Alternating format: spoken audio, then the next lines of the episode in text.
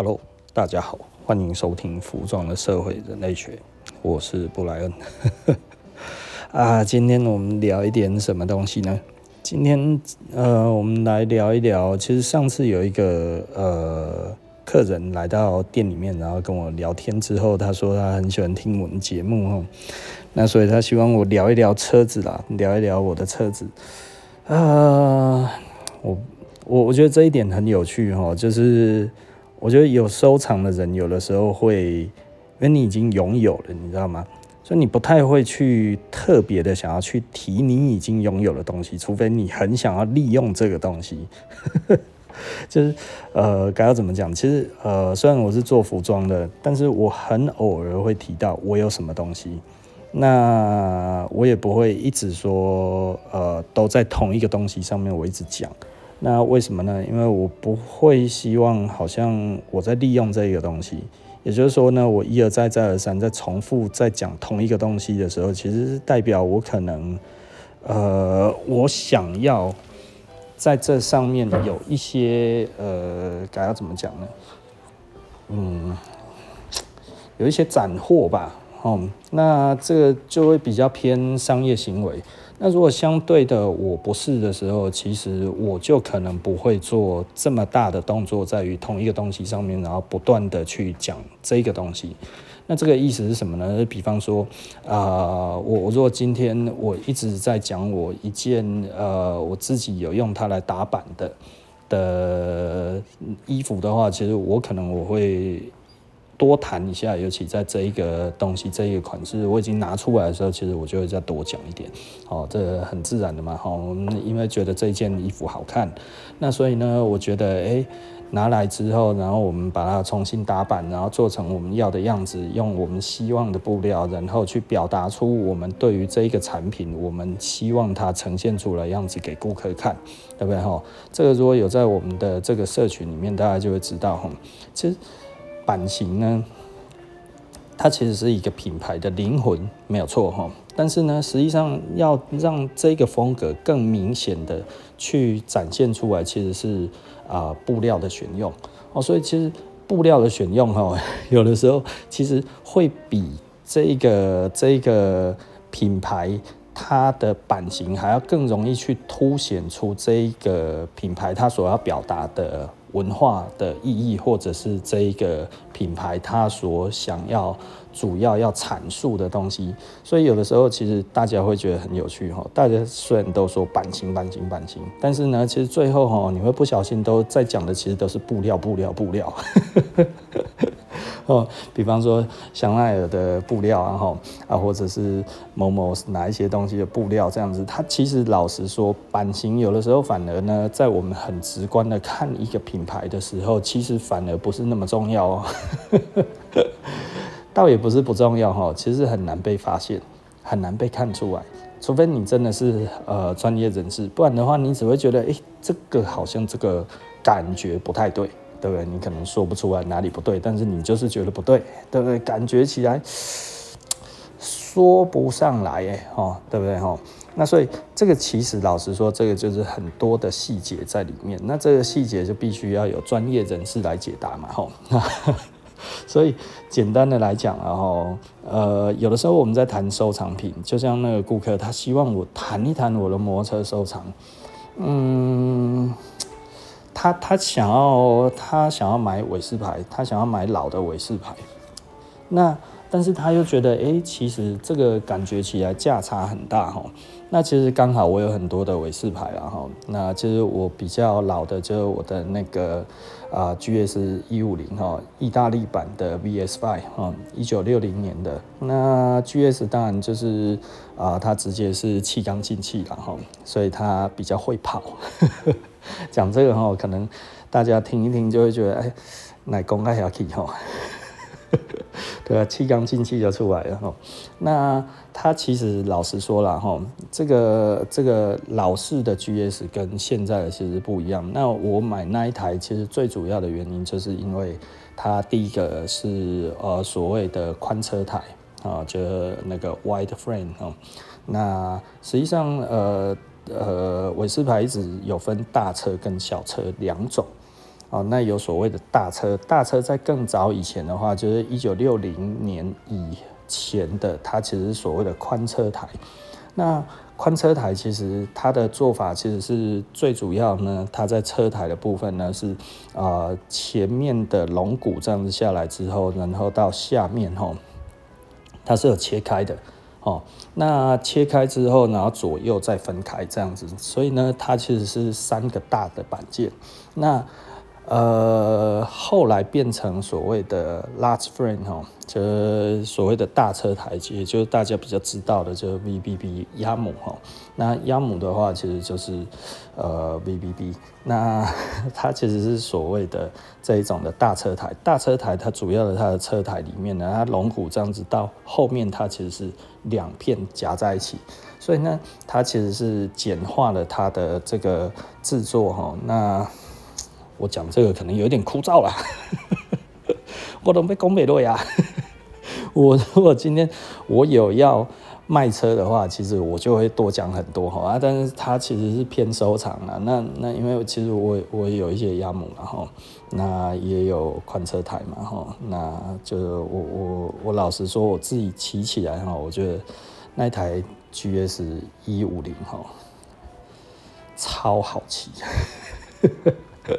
原漆哈，整件其实是有意大利认证的，所有上面的所有的零件呢，通通都是老件啊，都是符合当时啊一九六零的 VS5 它的这些的的的所有的呃。反正全员的啦哈，那全员的这种车子来讲的话，基本上呢，呃，现在是很值钱的，尤其 GS 哈。那 GS 当然、呃，如果以意大利来讲的话，就是意大利版的 GS 一五零，它有 VS One、VS Two、VS Three、VS Four、VS Five 哈。那我的是 VS Five 啊，所以是最后一代。那，嗯，对啊。讲完了，很好骑啊，那一台非常好骑，非常顺哦。就是你骑起来，它那一台应该应该还可以破百啊，那一台非常非常顺哦，然后档位什么都非常非常的清晰。那所以讲到这里，其实就会有一些人就想说，哎、我想要买这个伟士牌的话，我应该要怎么入手？其实老实说，伟士牌哈长得都差不多啊，差别差别在它里面不同。所以呢，这个其实是有一点点有趣的地方，就是，呃，它其实是一个很细节的一个一个东西，而差的一个细节呢，其实价钱差非常多。所以你比方说，呃，我们这样子看下来好了，就是有这个，呃。呃，一八零 SS 啊，哈，那或者是九十 SS，那或者五十 SS，那或者是还有它所谓的诶 五十九十哈，那它它分得非常非常的细啦，哈，非常非常的细。那它还有所谓的六零年代以后，它其实还有所谓的小车台。嗯，小车台又有分两种，早期的话是所谓的小边盖，那后来呢，它因为不好维修，所以它把它的这个边盖再把它加大了哈。你如果有拿看过小边盖，大家就知道它为什么会切在那一边，刚好是个小边盖哈，因为它那一边刚好有一条线在那里，好像翅膀这样子哈。那它就是刚好小边盖开的跟那个一样大，但是后来发现这样子其实连换个火星塞都很难，所以他就再把它再往上切一点点，就变成现在一般我们看到的小车的那个边盖哈啊。欸、我我讲这个样子哦，大家不知道听了会不会觉得很枯燥了哈？那呃，因为我自己老实说我没有要卖，那所以我讲的也会比较没有系统。那当然，其实我知道大家最想要听的就是，那我应该要怎么卖？对不对哈？这就回到呃这一这一些简单的专业上哈。其实主要是要看你的需求，你是喜欢一台车，或者你要收藏一台车，这是完全不一样的概念啊，完全不一样的概念。当然它可以复合，也就是说呢，我又要骑，我又要收藏，那就是买性能好的车子，然后呢又稀有的车子，这样子来讲的话呢，它就会很贵。哦，我觉得这很有趣啊！哈，其实其实其实回回到我们所讲的这些东西里面哈，也不好意思，我鼻子有一点点不舒服。嗯，好，OK，我们继续哈。那呃，我我们其实之前在讲收藏常说的了哈，就是说呢，哎、老板，你不是说呢这个产量大呢，它才会变贵哈？对，没错，在在这个伟士牌的世界里面哈。在以台湾现在，大家呢最喜欢讲的，哈，就是哦，一听就很贵的，就是鸭母 VBB 哈。那这个鸭母其实老实说，它生产的时间很长，那它生产的数量在世界上也很多。在台湾监理站的资料里面呢，还没有报废的也非常非常多台哦。这据说呢有上万台在台湾。可是，一台现在的行情是三十几万，三十几万呢、欸？哦，以一台一五零的摩托车老车来看的话，其实是贵到爆炸，贵到吐血哈。那呃，为什么可以这么贵？其实就是大家只要讲到伟士牌的老车的时候，就直接人家就会想啊，你有阿姆阿宝哈，你有没有亚姆？呃，但是它并不是一个很稀有的车哦。哦，但是呢，在台湾为什么就是这么值钱？因为它其实就是见证了台湾在那个时候，哦，我们的经济呃还没有那么好的时候，然后但是呢，又开始有一些人已经赚到钱了哈、大概差不多是在呃六零年代的时候，大概民国五十年初期的时候哈，啊、呃，你会觉得好像。开始要有钱了，那也渐渐的有一些有钱人的时候呢，然后哎、这个时候他们骑的摩托车，然后再加上哦，罗马假期是不是哈？五零年代的那个奥黛丽·赫本在台湾那个时候也很出名，所以大家就会觉得哦，我要这一台车。但是呢，那个其实又已经是后话了，因为它其实又过了差不多十几年，所以它其实是大家那个时候的向往。然后我有一个房东哦，现在八十几岁了。他其实他就说他在他年轻的时候就看了那个罗马假期之后呢，然后他就去买了一台罗马假期。他说：“吼，还提古拉还不讲啊？” 我们一讲吼就知道他真的有过吼。然后他说：“啊，那个后来骑一骑，后来因为他说以前的路哈都没有柏油路、水泥路，通通都没有了哈。所以以前的摩托车有多难骑呢？他说：那种牛车哈，就是那个牛车。”走过了哈，就是那个中间草都很高，你知道吗？哈啊，旁边哈都没有那个，它旁边都是泥巴这样子，然后他们就要骑在那个旁边啊。有的时候哈，又这样子窟窿窟窿这样子哈，所以其实骑摩托车当时其实蛮危险的哦。所以他们说哈，以前哈在骑车都是这样子在骑哈啊，有的时候哈不小心啊就倒了啊就倒了这样子哈。然后后来他就觉得这一台车虽然很有味道哈，但是他。就呃，后来就把它报废掉了。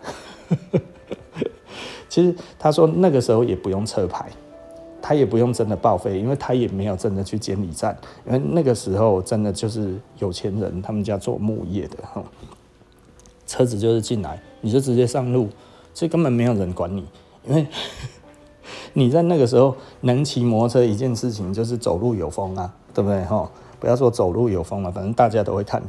然后那个时候哈，骑个摩托车真的是很了不起的事情。然后他就说哈啊，就骑那个车子这样子，但是也没有车牌啊。他说其实都没有车牌，都是随便你骑的。所以他的摩托车就是他们那个时候有在卖摩托车的地方，然后呢随便骑哦，就是反正呃，他说当然你要有牌哦，但是没有牌也没关系。所以他说，我问他说，哎呀，那个牌还在不在？他说我嘛没给你啊呢。然后说他也忘记了。他说以前没有人在管这个啦，啊，以前不会有人在管这个。这这村子里面有几台摩托车，这个五根手指头都算得出来，干嘛还要再去管这个东西？哦，那我听一听，哎，对哦。那所以他的意思就是说，其实真的不一定有车籍啦，哈。那那当然，他说其实后来他就把它丢掉了。简单的讲就是丢掉了，然后拍档骨下的收走了哈，所以现在说明是融在某一些容器里面，你知道吗？某一个替构哈，水壶就可能曾经是这一个 罗马假期哈，就在里面这样子，台湾的罗马假期哈，啊，不过也是意大利进口的，只不过在台湾被做成不一样的东西了哈。好，OK，那我们继续讲了哈。那其实老实说，就是呃，这些东西就是跟我们想的其实可能呃不太一样啊。它真的就是呃，在早期是这个样子哈，然后到了后来呢，呃，其实我刚才要讲的应该是讲收藏，拍谢，我放空了一下，我放空了大概五秒钟啊哦，然后我突然想到，哎，我其实不是要讲这个呢。我们是在讲收藏，然后那所以为什么鸭母可以这么值钱？知道的人最多，数量很多，对不对？可是知道的人更多的时候，它还是会涨价。哦，所以主要呢，我们再回到收藏品的这一个说法来讲的话，它其实呃，如果大家这几集都有听的话，大家就会发现哈，诶，可能有一个我一直没有讲的一个结论。这个结论是什么呢？就是呃，分数说。哦，所以最主要的哈，很多东西我们自己有的时候搞得可能不是那么的清楚。比方说呢，法拉利二五零 GTO，我现在这样子讲出来，法拉利二五零 GTO，很多人可能就会觉得说，哎，啊就是一台法拉利嘛，哦，啊是哪一台？我满载，对不对？哈，法拉利二五零 GTO 是目前世界上最贵的古董车，也是目前世界上最贵的车子，哦，一台大概要二十几亿台币。啊，那贵到一个爆炸，我这一辈子可能都赚不到那么多钱，你知道吗？一台车子就把我 KO 了，对不对？哦，可能也把很多人都 KO 了哈。那呃，它还在不断的在涨价中啊。那它的数量，它在世界上据说有说二十四，有说二十七，那也有说三十来，也有说三十来台。哈，这我听过很多个说法。无论如何呢，它都不是最少的法拉利。那也无论如何呢，这个东西它这么贵，为什么它这么贵？因为想要得到它的都是富豪，所以呢，你只要有在收老车，你就会想要有一台法拉利二五零 GTO。法拉利二五零 GTO 是一台什么样子的车呢？因为我有看过实车啦，吼，吼，你你看起来哦，你看那个照片哈，如果你去那个图片上面哈，你去 Google 上面 Google 一下。这台车你可能不会觉得它很大台，但是它其实超大台，它非常大，大概就是一台现在的大型房车那么长哦，所以它是一个呃，以现在来讲的话，就是所谓的轿跑，对不对？哈，就就是很大一台这样子哦。那呃，大概跟现在你如果说玛莎拉蒂那个样子，我觉得差不多，它应该比现在的。呃，大概可能比法拉利三六零都还要大哈，三六零、四三零，或者是啊，大概有 FF 那么大，好，大概差不多 FF 那么大哈。那呃，它声音超大声，呵 呵我我那个时候就是在那个英国的 Goodwood 哈，那他那个时候要下场跑，然后全部的人都围观过去哈，然后我就我就走在他的前面，你知道吗？然后我一回头一看，哎呦，三孔进气孔，真的是二五零 GTO 吗？我那个时候就看了一下，那个时候网络还没有那么普及哈。我到英国哈，如果没有人家有那种网络哈，基本上我没有办法上网哈。那所以呃，我那个时候就在想说，这个到底是什么？你知道吗？真的是二五零 GTO 吗？我那个时候还没有那么熟，就哎，真的是二五零 GTO，哇，那个声音大概我。它在距离我五十公尺的时候，我感觉起来它在我背后大概三公尺。你知道那个那个声音有多大？很凶啊！这一台车非常凶哦。那基本上呢，呃，它就是这么贵的一台车。那知道的人都很有钱，所以呢，实际上你虽然不知道，但是你知道法拉利。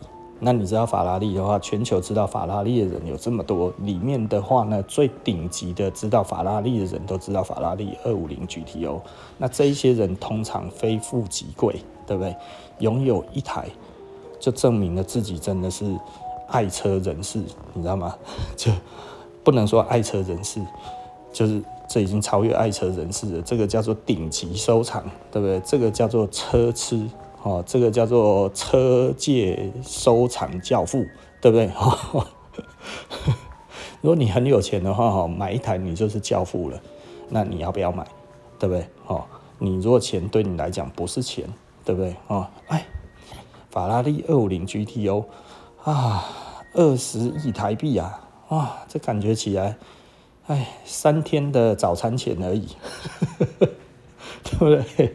哦，买呀，对不对？哦，就是就算你一年可以赚二十亿。你大家也会觉得这个是 OK 的，但买得起的可能是两个月就赚二十亿啊，对不对？好，那所以简单的来说，这个钱对他们不是钱，只要有机会他们就要。但是呢，他们为什么会想要？因为数量不会太少，对不对？如果数量很多的话，呃，对他们来讲当然更舒服。可是数量如果真的少到一个程度，刚好是他哦。如果我这么说好了，这世界上呢？如果只有做一台，那刚好是他最讨厌的人拥有的。请问他会说好话还是说坏话？他因为讲哈这个东西不好，而且呢，甚至他还拥有一些能力呢，所以呢，呃，他有一些媒体就叫他的媒体去写那一台车子其实不怎么样，瞬间贬低他的价值，你知道吗？所以你会发现哈。真的这一种数量太少的东西，有的时候呢，还真的没有非常高的评价，甚至呢，还甚至都没有人知道为什么？因为它太难得一见了，它太难得一见，它连照片都很难被流出来的时候，其实老实说，你说它能有多少价值？因为让人家认识它的机会都快要没有了，你懂吧？哦，所以很多人都会觉得哈，物以稀为贵。物以稀为贵，其实是物以多，然后知道的人更多，然后为贵。所以它是一个比较级，它不是一个绝对级的。然后也就是说呢，什么东西最少？一个最少，对不对？哦，没有以外就是一个嘛，哦，对不对？那如果以这样子来讲的话，我们可以说物以稀为贵，就是一个最最少，对不对？那你有多少个独一无二的东西？有，你做的每一个东西，你手上的任何一个东西，你画一个图，你做一个东西，都是独一无二，全世界没有第二个。那为什么它不会贵？因为没有人认得啊，对不对？吼，所以很重要的一个点，很多人哈都会觉得，哎呀，这个东西根本没有道理那么贵。你知道它最大的道理那么贵是什么原因吗？绝对不是它本身的价值，而是有多少人知道，而让多少人知道这一个东西本身就很花钱哦，这样子可以理解了吧？哈，也就是说呢，如果全世界的人都认得你，对不对？哈，然后最近大家全世界都认得泽连斯基，是不是？在一个礼拜前，你问我说泽连斯基一项哦啊，泽连斯基，呃。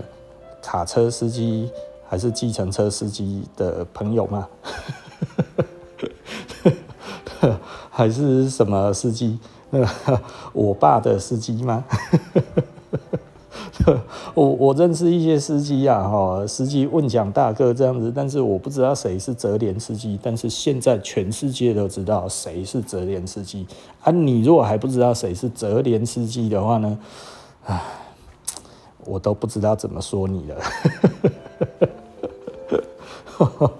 所以我觉得这个东西有一点有趣啊，哈，不好意思，我讲了一些冷笑话哈，这司机的笑话了哈，这呃柴可夫司机是不是哈？柴可夫是是一台车吗？对不对？OK 啊，法拉利司机哦。哦，我们完全不是在讲这个了哈。好，那回头回到我们所要讲的东西，那这个东西其实我觉得，啊、呃，大家仔细的去思考一下哈，让很多人知道它其实是非常花钱的。当然，你也可以做噱头，但是你如果做噱头，哎，有了这一个报道之后，它最重要的呢，如果以商业性来看的话，就是它能不能变现，对不对？如果你这个名气是无法变现的，那其实它就是不能变现。该怎么说呢？有名气是不能变现的吗？啊、有啊，当然有啊，哈，很多的名气是不能变现的，哈。那呃，它变现的话，必须要用靠代言的方式，或者它必须要一个间接的方式。所以简单的来说啦，哈，其实呃，无论你做什么东西，好东西还是烂东西，其实都必须要有广告。哦，我以前都会非常抗拒这种事情，就是说烂东西，东西够烂，对不对？形成不了口碑。这个呢，才需要广告。像我们这种做好东西的呢，哦，这哪需要这么堕落？我们自己就会产生口碑了。长大以后才会发现哦，哎，口碑很难呐。为什么？口碑难在哪里？口碑难在如果没有人说你好，即便大家都觉得很好，大家呢都还是会点点。为什么？因为大家都怕当开口的第一个，所以呢。如果没有第一个开口，其实就不会有后面的这些的人说好。甚至呢，第一个开口之后呢，多数的人还是点点。为什么呢？他说：“哎呀，那个人先死，不知道他讲出来会不会被骂呢？” 当一百个人都开始讲的时候，哎。这个时候才会讲说，哎呀，其实我早就已经有在那个了，对不对？为什么？因为他这个时候才开始觉得安全啊！一百个人讲了，都还没有人被骂，那我应该我讲也没事吧？那这个时候甚至他会讲，其实我都比他们还早，对不对？哦，这个时候就开始比来比去了，我比较早，我我我选我选我，对不对？为什么选我选我？大家这么敢讲？因为有奖品啊！那为什么有奖品？因为不是说有奖品大家就会要，而是。事实证明拿得到奖品啊，对不对？哦，如果事实证明拿得到奖品，那我们就做，对不对？哦，这不是一般人的想法吗？对不对？哦，仔细的思考一下，这一点很有趣哦。哦，回头我们再来讨论哈，这这个东西，所以呢，广告其实它其实是一个，你有一个很好的东西。其实呢，你需要的是用广告把它推到一个静摩擦力结束。哦，就是我们都知道物理里面有所谓的静摩擦力嘛，哈，也就是说呢，你一开始其实推不动，但你力气到一个呃大过这个摩擦力的时候，诶，它开始动的时候，突破它的静摩擦力之后，诶，你后面就不用那么大的力气，这个就一直推得动了，哦，也就是说你东西够好就是这样子。可是呢，你如果东西不好，诶，你一直推，一直推，一直推，一直推，你不断的用很大的力气去推，其实它还是推得动。所以呢，这些有一些人就是不断的在做所谓的 KPI 啊，我每次呢就是多少多少多少，它其实就比较无法累积哦。也就是说呢，我每次算好了就是呢，呃，一比一比一，对不对？哈，广告一，成本一，然后收益一，所以呢，我无论如何我都推这么多。但是呢，如果你今天的东西其实是很好的东西，而你透过了广告，然后呢，它。冲过了它的静摩擦力之后，诶，你一直上去，口碑源源不断的时候，其实，哎，它可能就不错了 哦。你后面就不用再付那么多的广告钱了。但是，一开始真的是省不了哦。所以，其实简单的来说，如果你有要做新创事业的话，实际上这个广告钱真的是少不了的。然后，所以千万要把它算进去，千万不要想说哦，哎呀，我的产品非常的好哈，买广告是。乐色人的行为，我以前哈就是这一种思维，你知道吗？哈，呃，这种思维呢，呃，让我们头痛了很久。我到后来才想通，就是真正的人性，即便是我自己，在于我自己没有百分之百把握的东西，即便我觉得它不错，我都羞于讲出我自己内心的看法。那更有趣的是。主要的顾客群都是羞于讲出自己的看法的人。如果你是专业人士，专业人士的消费又是不一样的哈。你我是什么广告都不看的，为什么？因 为我直接去看你的东西做得好不好，对吧？那所以我也不会有品牌忠诚度，不是吗？对不对？所以我们的确哈，在我们自己的牌子里面哈，有很多的专业人士是说，哎，我们真的做得不错。可是他会一直买吗？不会。为什么？对他来讲，其实是买一个体验好像说，哎呀，这个东西来，我看他怎么做。像我去买衣服也是一样，我衣服到现在还一直在买。为什么？很简单，看别人怎么做啊。老板，你就这样子一直在买衣服，对，我只要觉得这个有一点新奇，我就买。我只要觉得这个东西，哎，他怎么去解决这个矛盾，我就买，对不对？所以很多哈，我看起来，哎。这个衣服感觉是有矛盾的哈、就是某一些做法不能用某一些料子，但是他用了之后，我就觉得他如何解决这个矛盾呢？呃，有的时候其实去专柜看就知道，他没有解决矛盾，他硬来，硬上了，哦，这样子不行哎，哦，对不对？我们心里面就会觉得对这一个牌子呢，就会暗自的扣分，对不对？啊，如果这个东西配的极极为巧妙，然后这样子看起来。啊，我们怎么从来没想过必买？你知道吗？非买不可啊，对不对？哈，所以我不太会在网络上面去买这些东西。为什么？因为其实你买的，嗯，我都是看现场的，我绝对都是看现场的。哦，买衣服哈，我一定是看现场，这个你才看得到东西呀。哈，我我不能说我完全通通都没有以照片去看。那以照片看的话，其实是老东西，对不对？我的朋友在美国，在英国，诶，他找到老东西，然后他寄照片给我看，我已经知道这个东西大概是什么了。我只要看它的细节是什么，对不对？哈，那我已经知道这个东西了之后，其实我不用亲手去摸过去看过，我大概就可以啊、知道这是什么东西的话，我就会买，对不对？哈，这比方说那时候买黄色的 cycle。黄色的 Cyclone，我我当然不可能为了一台 一一件黄色的 Cyclone，然后我就直飞英国。当然它是值得的啦哈，但是我已经知道它这是怎么回事啊，对不对哈？所以我其实就不用飞了，对不对？只要确定有这个东西就好了哦。这大家懂意思啦哈，因为我如果不了解这个东西，我就要飞哈。就像我那个时候去买那个那个。那个创元服的那个 T 一二零啊，哈，那那一台是那个 Steve McQueen 的车子，那我只要过去去看这些文件是不是都有这样子，然后我就把它买下来了，哦，那那一台也很贵，所以，呃。你你要花你要花七位数的时候，你当然值得你飞一趟，了哈，所以我们那一次飞一趟这样的过去，再顺便再去呃买买东西这样子哈，然后回来哎、其实也还行啊，旅费其实还是打得平啊哈。好，OK 啦，所以今天我们在讲这个东西，其实还是关于收藏品啊哈。那再回到伟士牌上面哈，就是你到底想要什么样子的车子？其实我觉得这个东西可以问一问自己，就是说呢，诶，你会觉得我希望可以骑很久，然后呢，都都让人家觉得我很不错。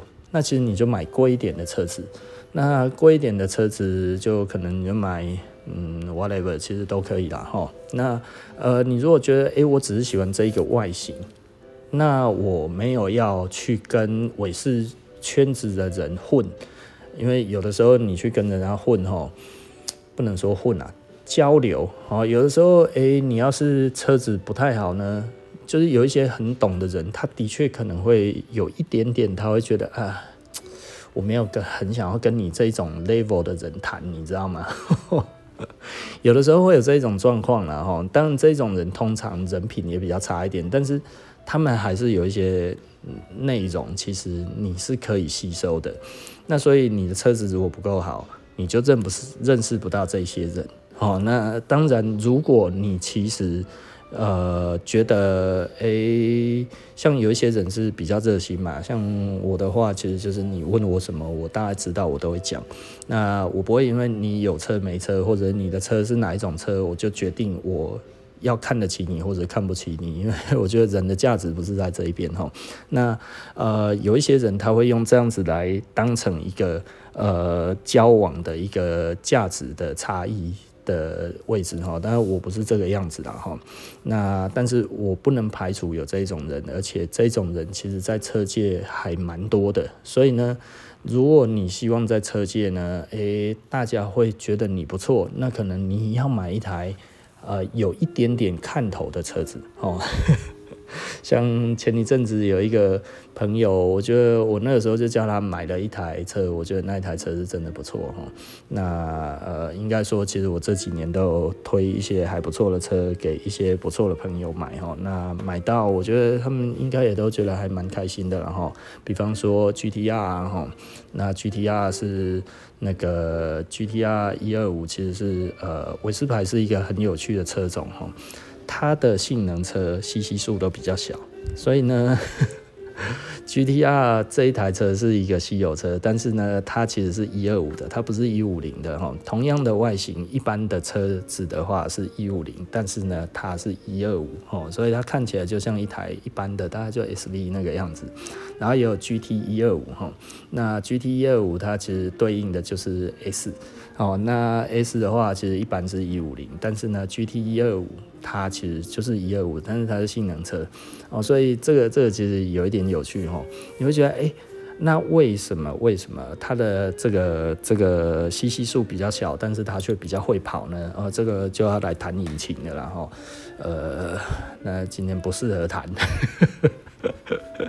谈这个不有趣啦，我必须要讲哦，谈这个真的不有趣啦，除非你真的很喜欢车，那我们可以去谈这个。但其实呃，尾视牌哈，通常呢呃，车型是一五零的，但是它偏稀有车呢是一二五的。哦，我觉得这个有点有趣，大概是在呃六七零年代之后开始变成这个走向哦。我觉得这个其实有一点有趣哦。好，OK 啦，那今天我们服装的社会人类学我们就谈到这边哈，一样是继续再谈一些收藏然后啊，突然想到一件事情哈，这这个其实我我我觉得我其实已经讲过好几次了，就是啊现在的欧盟呢把核能变成了所谓的持续的绿能，当然它还加入了天然气。它如果不加入天然气的话，德国现在就没有再生的，就是没有持续性的这一种的能源可以用了哈。那所以现在最近泽连斯基这个问题呢，跟这个也有关系哦，就是北溪二号哦这个东西，呃，俄罗斯呢直接经过了这个这个这个什么海。诶、黑海，然后呢，直接就到了这个这个呃呃德国吼。那北溪二号其实就是在干预之下呢，北溪二号现在就停工了，不能做了吼，你知道吗？本来要提供德国很便宜的天然气吼，而一开始德国呢，对于这个。俄罗斯入侵这个乌克兰呢，还不太敢讲哈。那现在也没有办法了，大家北约什么，大家都出来谴责。然后一开始哈，拜登只说大家为那个呃乌克兰祈福哈。那现在看起来，哎，战况好像哎没有那么的一面倒哦，对不对哈？那战况没有一面倒的情况之下，大家就开始觉得，哎呀，俄罗斯是不是其实没有那么能打？对不对哈？那加上这个泽连斯基每天都在推特上面讲，你看我们又击坠了多少，击杀了多少，对不对？又爆了多少这样子哈？俄罗斯不堪一击，对不对哈？我觉得这个很有趣啊哈。那。当然，其实呃，乌克兰现在也做了一些事情，我们觉得其实是会有问题的。就是比方说，他后来好像发了不知道多少步枪给民间哈，结果发了步枪之后，乌克兰发生了一些事情，就马上有民众呢就拿枪去抢劫了。这个其实以前台湾也有人说哈，哎呀，要让台湾哦变得很难被打的话呢，其实呢就是每一个人都发一把枪。我说每一个人都发一把枪，你你可能不是先被敌人杀死，你是先被自己人打死啊。呃，你最好没有仇家，对不对？最好你家没有钱，对不对？不然的话呢，诶，这个第一声炮响的时候，就是他们往前跑去抢你家的时候了，对不对？神经病啊！就是。所以乌克兰就有发生这个事情哈，就是我们有看到一个那个什么一个照片，台湾这边的新闻其实是作假，我觉得有一点荒谬哈，因为那个实际上不是这样子，他们就说哈，有一个人呢被绑在电线杆上面哦，一个那个他他们说那个俄罗斯士兵，其实不是啊，是乌克兰的那个发到步枪的哈，那这一个人呢怎么会被脱光，然后？那个脱裤栏，然后呢绑在那个电线杆上，因为他拿到枪之后就去抢劫了，然后就就被制服，制服了之后就把他绑在那个那个电线杆上哦，用那个保鲜膜那样子把他整个把他套在电线杆上，呃，哎、那边很冷哎，哦，阿哥改吞口兰哦，这样子好吗？对啊，然后我我记得我们台湾的，因为那个新闻下标其实都说错了，他说是俄罗斯的那个俄罗斯的士兵，其实不是啊，哈，是那个乌克兰的居民，然后拿到枪之后去给他抢劫，然后他说哈，这个人看起来慈眉善目，就是个好人，你错啦，他不是啊。哦，那其实老实说了哈，就是以整体这样子来看的话，也、奇怪，我们为什么会讲到这里？好，我们回去哈，核能，核能现在是绿能，哈，好不好？核能现在已经是欧盟承认的绿能了哈。那其实现在来说的话，其实最近其实有蛮多旅居德国的人，其实在讲哈，德国现在也是很多的民粹啦。为什么？就是哎、欸，他们不要核能，对不对？可是他们呃就没有电啦、啊。然后他们买电的话又很贵啊，对不对？跟法国买电其实很贵，为什么不自己生产？对啊，可是电费要涨，他们很生气。可是核能他们也很生气，对不对？啊，现在又有一股力量就是觉得，呃，不然就用核能好了。所以现在德国的能源政策其实很很乱哈，乱到一个爆炸。就是简单的来说，他们就是说他们的政党。各自的用自己的政党利益，然后出来讲了这一些东西之后，其实民众也其实是啊。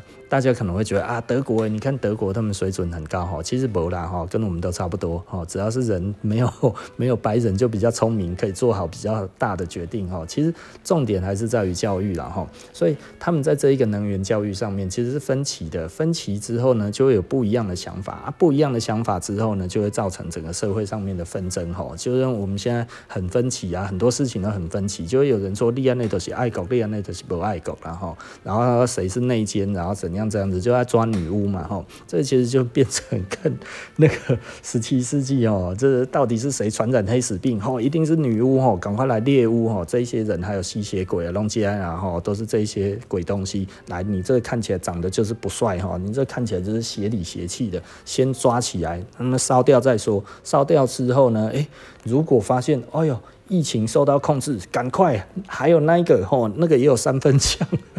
对不对？哦，这这个是错误的啦，哦，也就是说，其实现在来讲的话，其实我们都在猎巫，谁比较爱国，谁比较不爱国，其实这个根本就是一个无稽之谈。为什么是无稽之谈？你如果都没有这一些受到背后的人的指使，你没有直接的证据就说他就是什么，这其实就是纳粹哦，这就是法西斯。为什么？其实你就是思想入罪，甚至你是外表入罪啊，对不对？哈，这 这个其实是有问题的啦，哈。也就是说呢，你如果没有经过司法程序，你如何去证明他是一个内奸叛乱分子？这个其实是没有办法的，但是呢，大家现在都已经过分的指控这些东西哦。你某一些的行为，比方像说说像我这样子哦，我永和，你永和，你其实就是什么什么样子的人，这样子之类的，叭叭叭，你一定是就是哪里怎样，然后最后就变成哦，我其实就是那个内奸。哎，我关心台湾的能源呢，对不对？我我们都知道，我们买天然气要贵很多。对不对？然后呢，我们台湾其实又因为没有天然资源，我们台湾没有这些能源，所以哪一个东西对我们来讲比较有战略的意义？当然是核能电厂啊，对不对？哈，你看这一次乌克兰这样子被打，他他们有真的敢用东西去破坏核能设施吗？没有啊，他们要抢核能设施，但是他们不敢破坏核能设施啊，对不对？哦，这这这个东西，因为它的牵连太广了，所以呢，当你拥有这个东西的时候，你反而其实还可以维护你家里面的用电呢、那你如果今天真的就是全部是天然气草的话，光着要靠拍天然来哈，人家他妈丢个东西，他妈丢个鞭炮炸你一下，他妈你就爆了，对不对？你哪有什么国家安全？你所有的国家安全都绑在这一种易燃的 这一种的能源上面的话，哎。它其实是很危险的，对不对？哎呀，现在这一些油槽什么这一些东西，人家是讲的，如果呢发生战争的时候，你要远离这一些地方，对不对？哈，因为那个一爆炸，都可能其实是大概可能方圆一两公里这样子都会受灾，哎，对不对？那可能十公里内，如果爆炸真的太大声的话，哎，几公里内可能这个玻璃都会碎裂，好不好？哈，所以这个东西你还有可能间接因此。受到这一些牵连的，对不对？嘿呀、啊，哦，所以好 OK 啦，这个又有一点题外话了哈。我我们必须要讲哈，能源其实真的非常重要了。我现在其实偶尔都还会遇到一些朋友哈，他可能台积电的或者什么，其实大家都知道，台湾其实真的就是没有电啊，用电其实我们供电是不足的啦哈。那所以怎么办呢？这不能怎么办呢、啊？我我们真的只有核电而已啦，哦，所以我我真的诚心的跟大家讲，如果大家真的关心台湾的话，其实真的多去看一下所谓的核能电厂是怎么回事，那核电到底安不安全？其实网络上面都有很多的资料，大家不妨去找找看，平衡的看一看另外一方的人他们说了什么。哦，像王王明俊医师，他有很多的这一个那个那个影片呢，在那个在网络上哈，然后合适的。建设核四的王厂长，他也有很多的影片，然后他都有出来说，这些都是专业人士，大家也可以去看一些核工的这一些的教授们，他们说了什么样子的东西，他们讲了什么东西，去看他们的数据到底是如何。实际上呢，呃，核能的事故又在这一个世界上有多少的伤亡？哦，我们不要讲核弹，因为核能电厂跟核弹差非常多，差在哪里呢？武器等级的武器等级的那个那的那个浓缩釉或者浓缩布呢？那这个东西我们以釉来讲好了，然后那因为呃没有用布来当那个核能发电，好像有了，好像有哦，好像也有布的。那但是布好像人家说比较危险一点，那铀的话比较安全哦。但是呢，它要有一定的浓度，七十 percent 以上的浓度呢，才能够做这个武器哈。那一般来讲的话，现在的甚至都九十几 percent 的这个浓缩铀哈。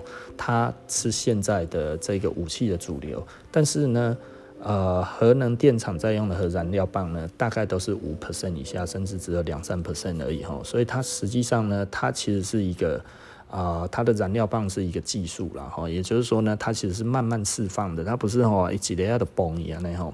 所以它其实是一个呃，该要怎么讲？他们就是说所谓的反应堆啦哈。那这个东西呃。该要怎么讲？你如果看过那个长得什么样子，它是一根，它现在的那个，因为每一种设计不一样，但基本上你就会看得到很多燃料棒，那叽叽叽叽叽这样子插着哈。它那个就是要模拟这一种，呃，其实自然界中也有核反应堆哈。这个这个在非洲哈，在采那个铀矿那个地方，其实都有发现哈。全世界大概有二三十处的天然的核反应堆。天然的哦，我讲的是天然的哦，所以呢，它不常见呐，哈，它不像哦这个碳啊或者是什么这个这个天然气哈，哎，真的在天然界当中哦，金价都受灾哦，会冒火会怎么样？但是呢，自然界中哈也有天然的核反应堆哈，呃，在在在非洲就有发现二十几处的天然的核反应堆。哦，那所以这个都不是说哦，它这个其实就是非非天然的，而这块呢，吼，东西就恐怖吼，其实并没有啦，吼，自然自然界中吼，真正的自然界的核反应堆是有的啦，吼，这个大家都可以去查，吼，有这一些东西啦，吼，所以当然啦，当然它不是一个非常。呃，说他他不是一个说哦，安那天然的时候一点都不无害哈，我不是要讲这个东西啦。但是实际上大家可以不用那么的害怕，真的可以不用那么害怕哈，因为自然界中是真的有这样子的，有这样子的天然的核反应堆了哈。好，OK，那啊、回到主题了哈，就是我们该说再见了。就是这样子多讲了快二十分钟哦。那好啦哦，我觉得我觉得核能其实如果还有机会再有下一次的公投，我觉得如果我们从现在我们就开始再多注意一下这些事情的话，其实也许下次你会有不一样的想法，也有不一样的看法哈。在选举过后的话，我其实我还是会持续在讲这一个东西。那因为啊、在一月份的时候，在一月底，其实啊、一个多月前，欧盟已经将核能当成绿能了，哦，所以它现在已经是绿能了。不要再说它其实是一个肮脏的能源，它是干净的能源，哦，而且它已经被欧盟认证了，哦，所以这一点的话，诶，希望大家呢可以用正确的。那想法，然后去看这一个东西哈，为什么欧盟要做这件事情？